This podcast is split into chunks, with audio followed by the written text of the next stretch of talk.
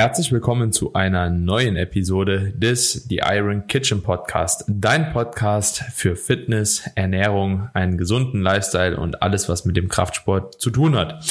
Und in der heutigen Episode bleiben wir direkt bei diesem letzten Thema und zwar alles, was mit dem Kraftsport zu tun hat. Denn wir haben uns überlegt, dass wir gerne einfach mal so eine Folge machen wollen, die euch zeigen soll, für was Kraftsport eigentlich gut ist, ob Kraftsport überhaupt gut ist, ähm, ob es schädlich ist für gewisse Dinge und ja, welche Benefits man eigentlich vom Kraftsport haben kann. Und ich denke, das wird auf jeden Fall eine sehr, sehr lange Episode.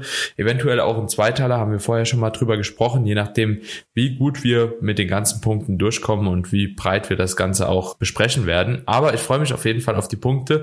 Ich weiß bisher noch nicht, was du mitgebracht hast, Carmine, an Punkten. Du weißt nicht, was ich mitgebracht habe. Dementsprechend wird es auf jeden Fall eine interessante Episode und wahrscheinlich wieder ein sehr, sehr geiler Austausch. Yeah. Ja, ich freue mich drauf. Vor allen Dingen auch mal über die ganzen optische Ziele hinaus hinaus das Thema Krafttraining ähm, anzusprechen und vielleicht auch mal für eine Zielgruppe äh, interessanter zu machen, die das vielleicht noch gar nicht so wirklich auf dem Schirm hat und äh, ja, äh, entweder noch gar keinen Sport macht oder vielleicht in anderen Sportarten aktiv ist und hierüber jetzt den Benefit erkennt, warum man zumindest ein gewisses Maß an Krafttraining als festen Bestandteil äh, seiner, seiner Aktivitäten integrieren sollte. Also wir sprechen ja vor allen Dingen heute auch mal über gesundheitliche Aspekte und genau das finde ich super interessant. Vor allen Dingen kann ich hier mal wieder den alten Trainer raushängen lassen, den ich damals äh, im Studio natürlich immer in den ähm, Eingangsgesprächen auch hab äh, raushängen lassen dürfen und mir aber persönlich sehr viel Spaß gemacht hat, weil genau diese Beratung finde ich extrem wichtig und hat den Leuten dann auch immer gezeigt, wie wichtig das Krafttraining an sich ist. Also weit, wie gesagt, weit über diese ganzen optischen Ziele hinaus, die für viele, gerade junge Leute, natürlich so der Einstieg sind ins Training und die Grundmotivation mehr mhm. Muskeln aufzubauen. Ja, und wenn wir jetzt eigentlich so bei diesen optischen Zielen erstmal sind, können wir aber vielleicht auch das direkt so als äh, Starter nehmen, um da einfach nochmal in das mhm. Thema reinzucruisen. Und zwar denke ich, dass natürlich optische Ziele ein großer Bestandteil sind des Kraftsports und viele Leute machen halt eben auch den Kraftsport aus ja irgendwann Bodybuilding Gründen, sage ich jetzt einfach mal, um besser auszusehen, nackt gut auszusehen. Aber da mit diesen optischen Zielen, ja, die man jetzt mal außen vor lassen kann, weil jeder sollte wahrscheinlich wissen, dass man irgendwo Muskulatur aufbauen kann durch Krafttraining, dass das auch irgendwo so der Sinn der Sache ist, ist es ja so, dass wir halt eben diese Body Composition, also so diese Körperzusammensetzung trotzdem beeinflussen können. So einerseits können wir durch Krafttraining unser Gewicht manipulieren. Wenn wir Kalorienüberschuss essen und hart trainieren, können wir Gewicht aufbauen, also Körpergewicht, insbesondere Muskelmasse.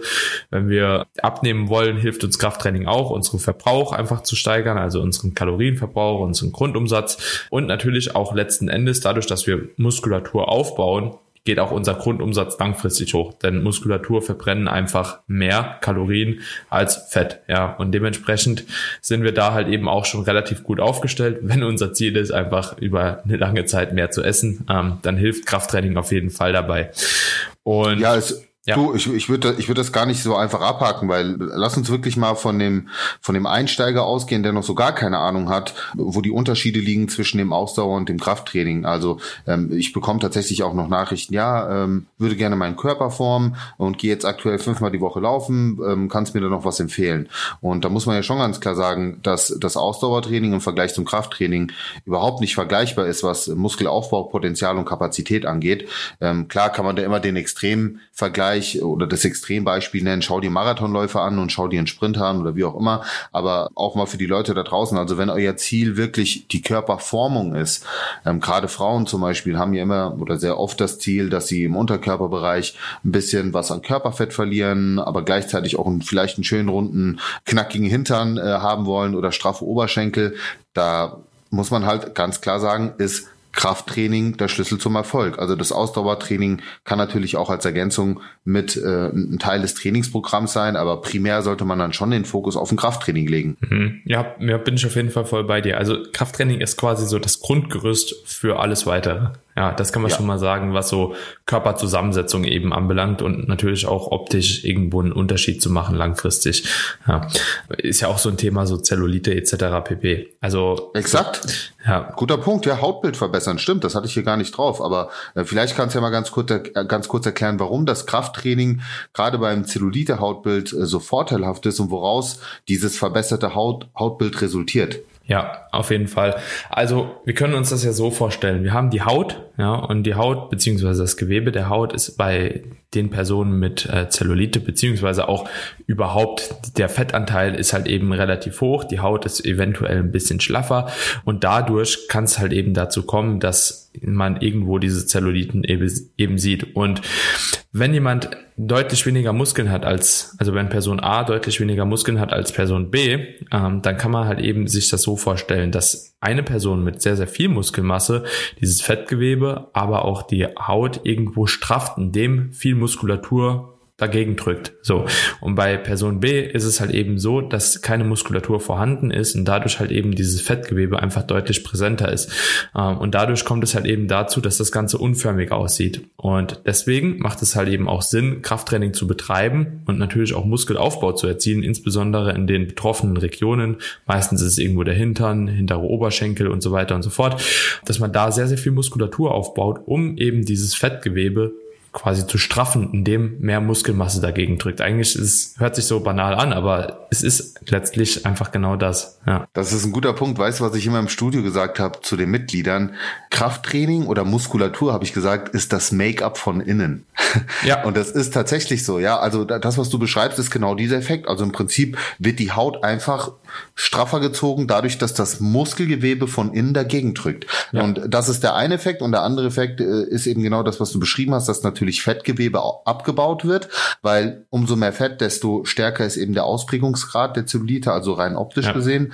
Ähm, und ich meine, Frauen sind sowieso nun mal sehr stark davon belastet aufgrund des unterschiedlichen Bindegewebes im Vergleich zu uns Männern, ja, ja von der Struktur her. Und deswegen auch da, wenn ihr ein besseres Hautbild haben wollt, also hinsichtlich der Zellulite auf jeden Fall auch das Krafttraining sehr viel vorteilhafter als zum Beispiel das reine Ausdauertraining. Mhm, ja, de definitiv. Und jetzt könnte man noch gerade mal die Bogen dazu spannen.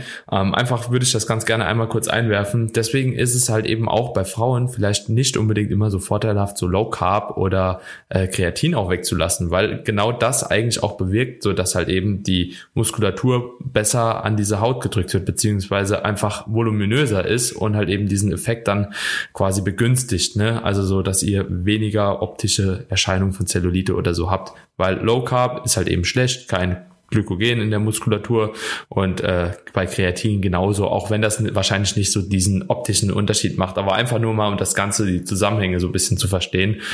Ähm, Voll der gute Punkt. Daniel, ja. weißt du was, ich, diese zwei Punkte werde ich mir gleich nach dem Livestream mal notieren und werde die bei mir in der Story auch nochmal so mitgeben. Weißt du was, das ist total logisch, aber so habe ich das noch nie erklärt. Ja. Aber klar, volle, volle Muskelglykogenspeicher sorgen für eine gewisse Pralität und genauso auch ähm, Kreatin. Hatte ja. ich gerade heute wieder eine Frage, äh, so wird, wird von Kreatin mein Wasser, äh, mein, mein Gesicht dick, weil ja. ich irgendwie Wasser einlagere und da habe ich es auch mit dem Placebo-Effekt dann abgehakt, weil es ja intrazellulär stattfindet und genau ja. das hat ja wiederum einen positiven Effekt auf, ja, auch auf Zell oder kann positiven Effekt haben auf Zellulite. Das sind wahrscheinlich mal kleine Effekte, aber genau, es ist ja, immer die, es, es sind ja immer diese ganz vielen kleinen Punkte, die sich akkumulieren und dann letzten Endes aber trotzdem ein, ein größeres Ergebnis letzten Endes darstellen. Ja. Deswegen gute Punkte. Ja. Gute zwei Punkte, die ich auch nochmal einwerfen werde. Ich, ich habe das einfach so auch irgendwo ein bisschen aus dem Wettkampf-Bodybuilding jetzt nochmal, gerade auch mit dem Kreatin, habe ich auch eben nochmal die Frage bekommen, Daniel, Kreatin, der Peak Week raus.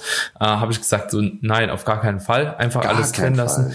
Und genau das gleiche ist halt eben auch in der Diät. Also jeder von uns kennt es ja, wenn du halt eben in der Diät automatisch mit den Kohlenhydraten auch irgendwann runtergehst, du siehst halt eben flach aus und du hast viel mehr Haut am Körper gefühlt. Ne? Du hast einfach mehr mhm. Haut, da, da, da hängt mehr, weil halt eben die Speicher so leer sind und die Muskulatur einfach nicht mehr optimal gegen äh, die Haut drückt. So und man sieht da schon einen optischen Unterschied. Natürlich, wenn du mehr Muskelmasse hast, mehr. Das hängt immer so ein bisschen davon ab, aber deswegen wollte ich das mal ganz kurz nochmal in den Raum werfen. Aber ich denke, da können wir auch den Punkt dann abhaken, oder? Um mal zum nächsten ja, Punkt kommen. Ja, auf jeden Fall. Aber ja. ähm, weißt du, weißt, was ich auch noch, also wir, wir können uns ja an den Punkten entlanghangeln. Wie gesagt, ich habe ja einige yes. aufgeschrieben und was auch im Kontext Muskelaufbau gut zusammenpasst, wiederum aber eher in diesen gesundheitlichen Bereich reinfällt, ist auch eine Verbesserung der Haltung. Gerade ja. in der heutigen Zeit, wo wir eben sehr viel sitzen, wo wir natürlich auch vom Bewegungsmuster her sehr viel nach vorne arbeiten, wo wir auch viele Verkürzungen letzten Endes entwickeln im Hüftbeuger oder eben so dieses typische, ne, wir, wir kennen ja alle das Bild von dem, von dem Büroarbeiter, der so am Schreibtisch sitzt mit dem Rundrücken Rücken, mit der geschwächten Halswirbelsäule. Und auch da kann natürlich Krafttraining ganz klar die Haltung verbessern. Auch zum Beispiel für Leute, die aber schon gewisse Vorerkrankungen haben, zum Beispiel unter einer Skoliose, leichten Skoliose leiden. Also da kann man ja auch mit dem Krafttraining sehr gut arbeiten. Du selbst kommst ja auch aus der Physiotherapie. Vielleicht kannst du da auch nochmal einige interessante Punkte einwerfen. Ja, ja, das Ding ist halt eben äh, hinsichtlich der Haltung ist Krafttraining maßgeblich unterschätzt. Also oftmals wundern sich die, die Patienten, Patientinnen, die zu mir kamen in die Physiotherapie, warum ich halt eben Krafttraining tatsächlich als erster großer Schritt immer ähm, angewiesen habe, beziehungsweise bevor wir quasi an Dehnungen gegangen sind, bevor wir irgendwo an andere Übungen gegangen sind, war Krafttraining immer eine Sache, die sehr, sehr präsent war, einfach aus dem Grund, weil Krafttraining viele, viele Vorteile dahingehend hat. Und zwar einerseits natürlich eine, äh, die Kräftigung der Muskulatur, andererseits aber tatsächlich auch die Beweglichkeit, die durch Krafttraining auch gefördert wird. Also wenn du ein Gelenk quasi in der Full Range of Motion bewegst bei einer Übung, so dann hast du einerseits immer irgendwo eine Kontraktion und einmal hast du halt eben diese exzentrische Bewegungsphase, die sich tatsächlich auch sehr positiv auf den Muskeltonus ausübt und ähm, auch irgendwo Beweglichkeit fördert. Und dementsprechend ist das sowohl Stabilität, Haltung als auch irgendwo Kräftigung und tatsächlich auch äh, eine Verbesserung der Mobilität und der Beweglichkeit durch Krafttraining, wenn es sauber ausgeführt ist. Und deswegen mache ich das eigentlich sehr, sehr gerne oder habe das auch sehr, sehr gerne in der Physio gemacht. Und natürlich muss man da halt eben auch dann nochmal so ein bisschen ähm, unterscheiden. Viele Leute sagen in der Physiotherapie auch, dass man natürlich Haltung verbessern kann, indem man halt eben viele statische Übungen macht etc. Ähm, ich bin da tatsächlich äh, nicht so der Freund davon, sondern ich mache tatsächlich viel, viel dynamisches Krafttraining, weil das einfach alltagsnäher ist, meiner Meinung nach. Und weil du diese dynamischen Bewegungen eben brauchst oder ja, weil diese dynamischen Bewegungen einfach mehr äh, einen Hintergrund haben, beziehungsweise eine Datenlage, was Muskelaufbau anbelangt. So, und mit statischem Training, du verbesserst halt eben so diese ja, statische Ausdauer, Haltung beziehungsweise Leistung, aber wirst da nicht ultimativ viel Muskulatur aufbauen und dementsprechend bin ich da auch ein Freund davon, das Ganze immer ergänzend, zumindest dynamisch auch anzugehen. Und ja, Krafttraining ein sehr, sehr wichtiger Teil der Physiotherapie, eigentlich so mitunter in dem orthopädischen, chirurgischen Bereich tatsächlich der wichtigste. Ja, oder mit einer ja. der wichtigsten. Äh, bin ich, bin ich auf jeden Fall voll bei dir. Vor allen Dingen auch im Zusammenhang mit ähm, der Stärkung von auch passiven Strukturen oder auch Entlastung der Gelenke. Ähm, wir wissen, wie viele Leute heutzutage auch unter Problemen leiden, wie zum Beispiel äh, Bandscheibenvorfall oder ähm, ich, ich sag mal ja, wenn es nicht mal ein Vorfall ist, dann vielleicht eine Vorwölbung. Ja, Halswirbelsäule ist sehr oft belastet. Äh, die Lendenwirbelsäule, ich glaube so in der Reihenfolge Lendenwirbelsäule, Halswirbelsäule, dann Brustwirbelsäule, würde ich jetzt sagen. Ähm, ja. Aber da bist du, ja. bist du mehr in dem Thema Schon. drin. Und ähm, ich meine, ich habe auch die Erfahrung gemacht, wie wichtig äh, es einfach ist, dann eben auch die, um, die umgebenden Strukturen so weit zu stärken, dass eben ähm, auch die Bandscheiben zum Beispiel größtenteils entlastet werden. Also kann man sich auch sehr einfach vorstellen. Wer natürlich, ähm, ich sage jetzt mal, eine gute Rückenmuskulatur hat, der entlastet natürlich auch irgendwo die Wirbelsäule an sich, also als also die Muskulatur quasi als zusätzlichen Stützapparat letzten Endes äh, und nimmt quasi auch Kräfte weg, die ansonsten die Bandscheibe komplett alleine tragen müsste. Mhm. Oder genau das Gleiche kann man jetzt auch aufs Kniegelenk übertragen. Ja, wer, wer eine gute Beinmuskulatur hat, der wird natürlich auch das Kniegelenk irgendwo ein Stück weit entlasten und so weiter und so fort. Und wir können ja auch die Sehnen trainieren, ja, also durch Zug, durch Belastungskräfte. Auch das ist ja etwas, ähm, was, was erwiesen ist. Von dem her auch als Präventionsmaßnahme top, aber natürlich auch im Nachgang, wenn man eben schon Probleme hat oder Probleme hatte, dass man damit das Ganze eben so weit unterstützt, dass man am Ende überhaupt nicht mehr ich sag mal, mit den Symptomen zu kämpfen hat. Also ich muss ehrlich sagen, ich merke null 0,0 von meinem äh, Bandscheibenvorfall in der Lendenwirbelsäule. Ich würde sogar jetzt sagen, dass ich in meiner Lenden, also gerade im, im Lendenwirbelsäulenbereich sehr viel stabiler bin als noch vor meiner Verletzung, weil ich jetzt eben durch die Verletzung noch sehr viel mehr Wert drauf lege, auch die ganzen Strukturen zu stärken durch ähm, bestimmte Übungen, durch ähm, einmal Mobilisierung oder natürlich auch spezielle Kräftigungsübungen, auch natürlich äh, Kräftigung der Bauchmuskulatur, was ich jetzt nochmal viel gezielter mache, eben ähm, meine Lendenwirbelsäule zu entlasten. Und da war ich mhm. immer schon auch familiär vor, also ich habe da einfach so eine so eine Vorbelastung auch familiär. Meine Mutter hat, äh, meine mein Opa war auch schon vorbelastet, also da, da gibt es ja auch eine genetische Komponente. Aber mhm. wie gesagt, durch das Training konnte ich das so weit kompensieren, dass es mir jetzt sehr viel besser geht als in der Zeit davor, wo ich eben quasi nicht diese Verletzung hatte. Hm, auf jeden Fall. Und wenn, wenn wir das, den, den Punkt einfach mal noch so gerade ein bisschen ausschlachten, dann komme ich auch noch, noch mal gerne auf die Physio zurück.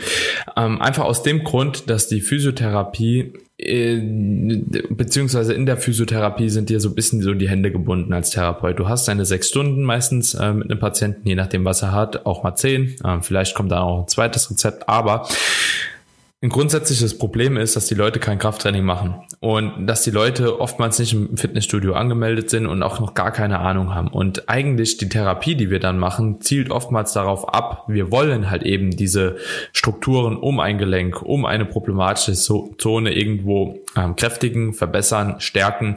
Und da ist einfach Krafttraining ein super wichtiger Teil. Du hast eben schon angesprochen, mit Krafttraining können wir zum einen äh, natürlich irgendwo Muskulatur aufbauen, die ein Gelenk schützt, die äh, Stabilität verleiht, aber man darf halt eben auch nicht vergessen, durch ein sehr, sehr gutes, angepasstes Krafttraining, auch ein progressiv steigendes Krafttraining, ist es so, dass tatsächlich Sehnen, Bänder, Gelenke, also diese ganzen passiven Strukturen mitwachsen. Die werden kräftiger und die gehen nicht kaputt davon, wie halt eben ganz viele Leute damals gedacht haben, oh, mach keine schwere Kniebeuge, davon gehen die Knie kaputt. Nee, genau im Gegenteil eigentlich.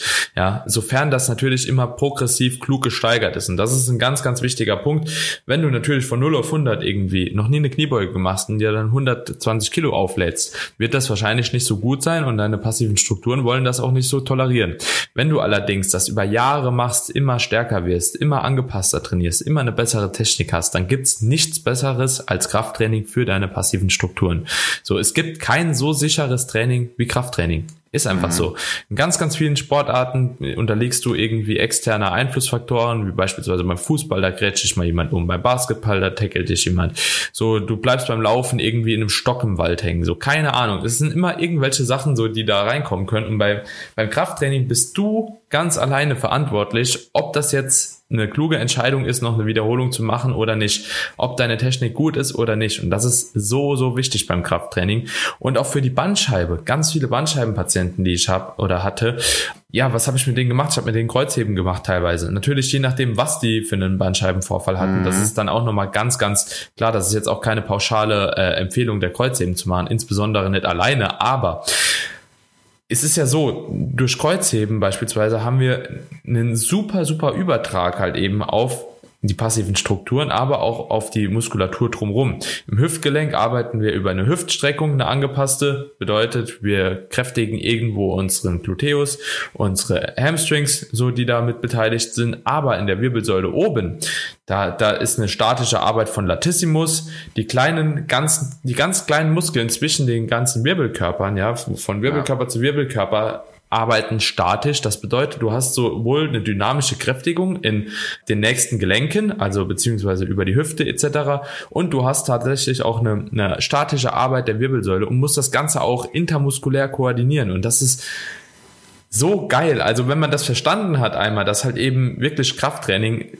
auch eine, eine Chance sein kann, um direkt zwei Fliegen mit einer Klappe zu schlagen, ähm, dann wird das für viele, viele Leute interessanter. Und dementsprechend für, für Körper, passive Strukturen etc gibt's nichts Besseres wie angepasstes Krafttraining mit Betonung auf angepasst, ja, und nicht ja. einfach äh, drauf lospumpen.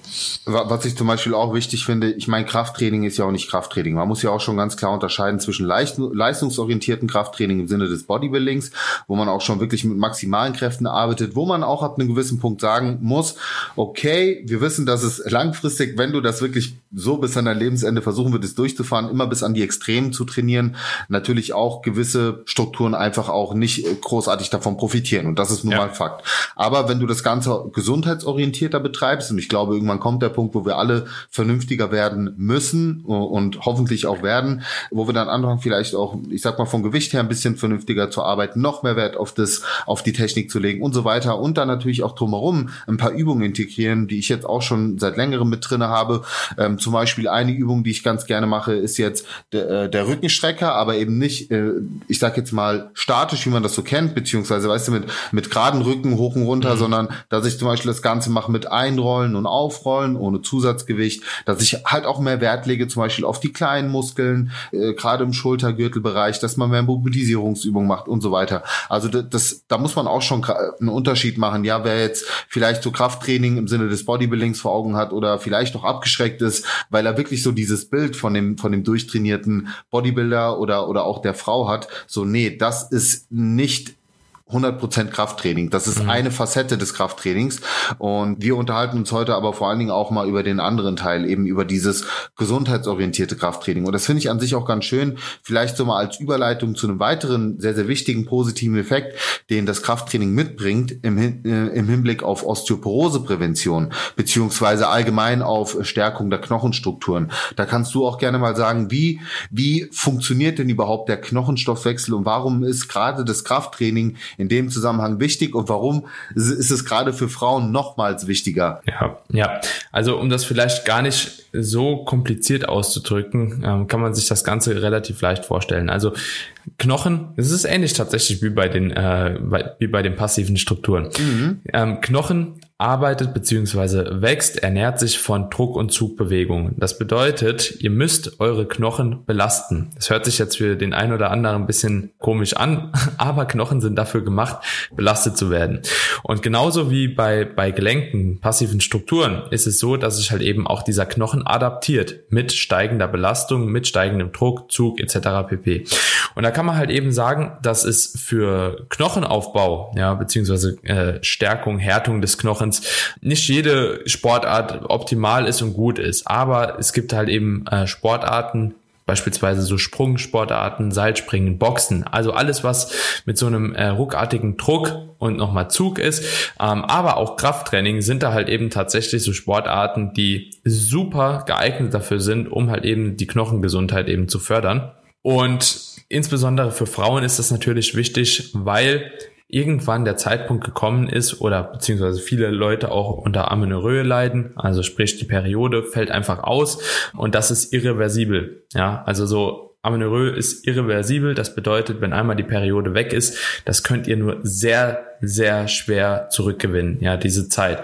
Und äh, äh ja. Ganz kurz, nur dass es nicht verwechselt wird. Also natürlich ist eine Amenorrhoe reversibel. Also ihr könnt, äh, was ja, du ja, meinst, sind die, die, Folgen, die Folgen, die Folgen der ja, ähm, und, und dazu zählt nun mal auch ein gewisses Osteoporose-Risiko aufgrund des Östrogenmangels, was ja auch in den Wechseljahren zum Beispiel ein Riesenthema ist bei Frauen, weswegen gerade in den Wechseljahren natürlich das Osteoporose-Risiko noch weiter steigt aufgrund dieses Östrogenmangels. Und das muss man sich jetzt mal vorstellen, wenn man in jungen Jahren schon die Periode verliert und deswegen auch Knochen Knochenstruktur verliert und diese Knochenstruktur nicht zurückgewinnt, weil, was man da auch wissen muss, es gibt eine sogenannte Peak Bone Mass. Das heißt, ähm, bei Frauen sagt man so, oder allgemein sagt man, dass man so ungefähr bis zum 30. Lebensjahr so das Maximum an Knochenaufbau erlangt. Und man sollte eben zusehen, dass man natürlich bis zu dieser Zeit auch das Maximum rausholt. Jetzt stellt euch mal vor, ihr bekommt mit Anfang 20, äh, habt ihr einen Periodenverlust und äh, kümmert euch nicht drum und äh, zehn Jahre eures Lebens gehen euch verloren, wo ihr wertvolle Kno Knochenmasse Masse, Masse aufbauen könntet. Also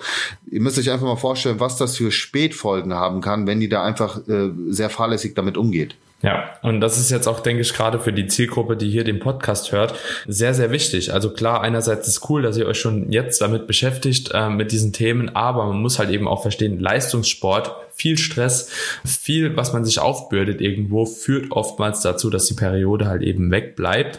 Und das halt auch in frühen Jahren. Insbesondere Leute, die eine harte Diät machen, äh. Frauen, die eine harte Diät machen, ziemlich früh und auch immer wieder eine harte Diät machen und auch Frauen, die extrem krass getriggert sind von einem äh, niedrigen Körperfettanteil, weil sie das irgendwie mit einem Schönheitsideal äh, assoziieren, haben da tatsächlich ein Problem. Weil wenn du halt eben so eine Diät durchziehst und dein Körpergewicht bzw. dein Körperfettanteil lange Zeit so niedrig hältst und die Periode halt eben dahingehend wegbleibt, dann hast du ein Problem, wie du eben schon gesagt hast. Es ist nicht ewig Zeit, um äh, Knochenmasse aufzubauen und da muss man halt eben schauen, dass zumindest das Krafttraining und die Ernährung bestmöglich gehandhabt wird, um dem Ganzen ein bisschen gegenzusteuern. Obwohl ich jetzt Wirklich, also ich will hier nicht sagen, lauft ohne Periode rum. Das ist scheiße. Das ist einfach schlicht und weg Kacke und das sollte verhindert werden. Aber wenn es der Fall ist, dann schaut auf jeden Fall, dass ihr euer Training reinbekommt, ja, dass ihr angepasstes Krafttraining macht und euch auch wirklich dahingehend gesund ernährt und alles versucht, um die Periode wieder zurückzugewinnen. Ja, wichtig. Ja, guter Punkt, ja. Oh, ohne dass wir dazu noch weiter ausschweifen, weil ja. ich meine, das ja. Thema Amenorrhoe im Periodenverlust ist sowieso nochmal ein Thema für sich, was wir sicherlich auch behandeln werden. Habe ich auch gerade vorgestern wieder eine Nachricht bekommen, wann wir die Podcast-Episode abdrehen. Also ja. werden wir uns auf jeden Fall weit oben auf die Liste schreiben. Aber im Kontext Osteoporose auch nochmal sehr, sehr wichtig. Also falls ihr eure Eltern zum Kraftsport motivieren wollt, das ist definitiv ein Punkt. Und ein weiterer Punkt, äh, den ich hier noch einwerfen will, der auch sehr, sehr gut dazu passt, wozu ich auch schon Story-Highlight gemacht habe und damit tatsächlich auch viele ältere Menschen zum Krafttraining bewegen konnte, ist das Thema Sarkopenie. Also das ist der medizinische Fachbegriff für Muskelschwund, was auch einer der ähm, also äh, die, die, die Ursache, nein, nicht die Ursache, sondern doch das, was letzten Endes daraus resultiert, ist eine der, also führt zu einer, ist eine der häufigsten Todesursachen. Genau, so, mhm. so gesagt. Ähm, genauso übrigens wie auch äh, Osteoporose, also Sturzgefahr, Oberschenkel, Halsknochenbruch und so weiter. Ne? Das kann in einem äh, hohen Alter auch lebensbedrohlich sein.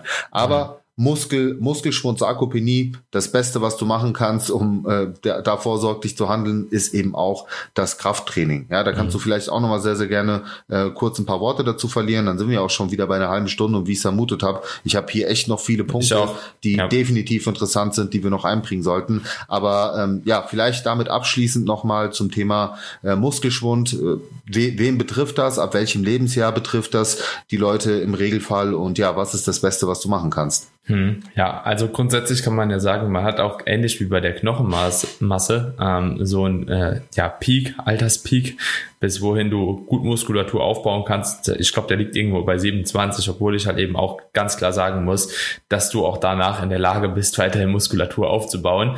Aber natürlich wird es immer weniger im Alter. Ne? Wird immer weniger im Alter und irgendwann ist das halt eben so präsent und hat dann halt eben auch im übertragenen Sinne tatsächlich viele Probleme, die mit einhergehen. Denn beispielsweise, eben haben wir schon ganz kurz zu Beginn der Folge angeschnitten, wenn du viel Muskelmasse hast, hast du auch tendenziell einen höheren Grundumsatz. Ja? Wenn du keinen Grundumsatz hast, so, dann kommen natürlich aber auch folglich ähm, andere Krankheiten wie metabolisches Syndrom, Diabetes etc. pp. Aber auch eine Fettleibigkeit ziemlich schnell auf, was irgendwo schlecht für die Blutfette ist, Cholesterin, für Diabetes und als ganz, ganz viele Sachen hinten dran. Ähm, ich bin mir nicht ganz sicher, auf was du hinaus wolltest mit, mit der Sarkopenie, ähm, warum das tatsächlich so schlimm ist. Kannst du selbst nochmal drauf ja. eingehen, aber ich habe da direkt so an diese weiteren Folgen gedacht, die daraus entstehen halt. Ne? Ja, da, das sind auch wichtige Punkte, die würde ich aber, die, die sind ja so weitreichend, dass wir das auf jeden Fall gleich mal in der zweiten Episode abdrehen. Ähm, was ich vor allen Dingen in dem Zusammenhang extrem wichtig finde, ist das ganze Thema Lebensqualität, was damit verloren geht. Ähm, so, ich habe ja. da immer ein ja. sehr, sehr, ich habe ja. da immer ein sehr krasses Beispiel, was aber nun mal faktisch so ist. Schaut euch einfach mal auf der Straße die Menschen an, die einen, einen Rollator haben. Ja, ältere Menschen, die einen Rollator vor sich herschieben. Man denkt ja so oft, okay, das sind grundsätzlich Leute, die irgendwie eine Erkrankung haben oder wie auch immer.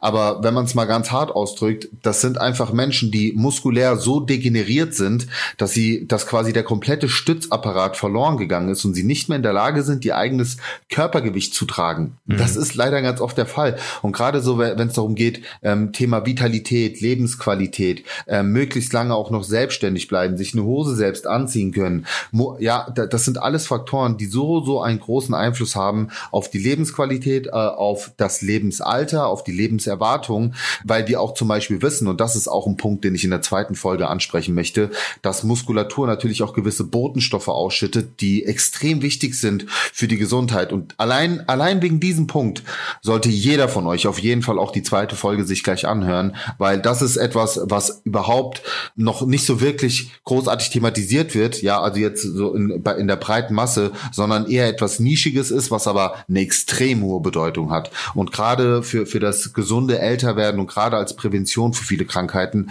einen extrem hohen Stellenwert hat. Aber ja. deswegen das Thema Muskelschwund für mich so extrem wichtig, weil ich weiß, dass gerade im hohen Alter Leute davon profitieren, wenn sie bereits in jüngeren Jahren sehr aktiv waren, sich eine gute Grundmuskulatur erhalten haben. Aber selbst wenn sie erst sehr spät anfangen, mit 50, mit 60, kann man immer noch sehr effektiv Muskeln aufbauen. Und es gibt sogar mittlerweile viele Altersheime, wo ähm, auch Trainer vorbeigehen und mit den, ähm, mit den Menschen dort einfach leichte Ganzkörperübungen machen, teilweise auch mit Kleingeräten arbeiten und sehr viele positive Effekte daraus resultieren. Aber ja, wie gesagt, da will ich auf jeden Fall nochmal im Detail mit dir in der zweiten Episode drüber sprechen. Ich habe wirklich noch super geile Punkte hier auf meiner Liste, die die Leute unbedingt erfahren sollten. Also ja. Äh, ich hoffe einfach, dass diese Episode gut angekommen ist, ähm, dass einige Punkte schon mal so einen kleinen, äh, ja, wie soll ich sagen, so einen kleinen Denkanstoß bei den Leuten erzielt haben und ähm, vielleicht jetzt auch die Motivation da ist, mit dem Krafttraining anzufangen.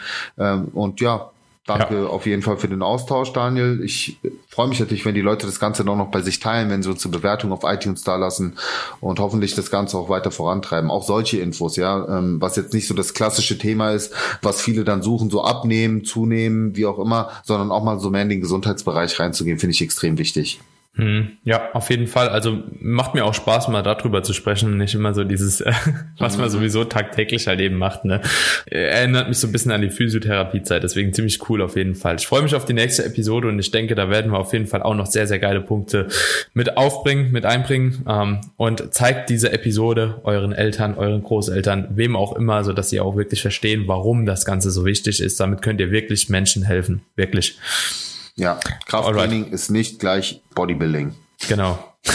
ja, richtig. Auch wenn wir äh, das jetzt nicht ausstrahlen. ja, alright. So, dann äh, bis, zur nächsten sagen, bis zur nächsten Episode. Vielen Dank, Leute. Liebe geht raus. Ciao, ciao.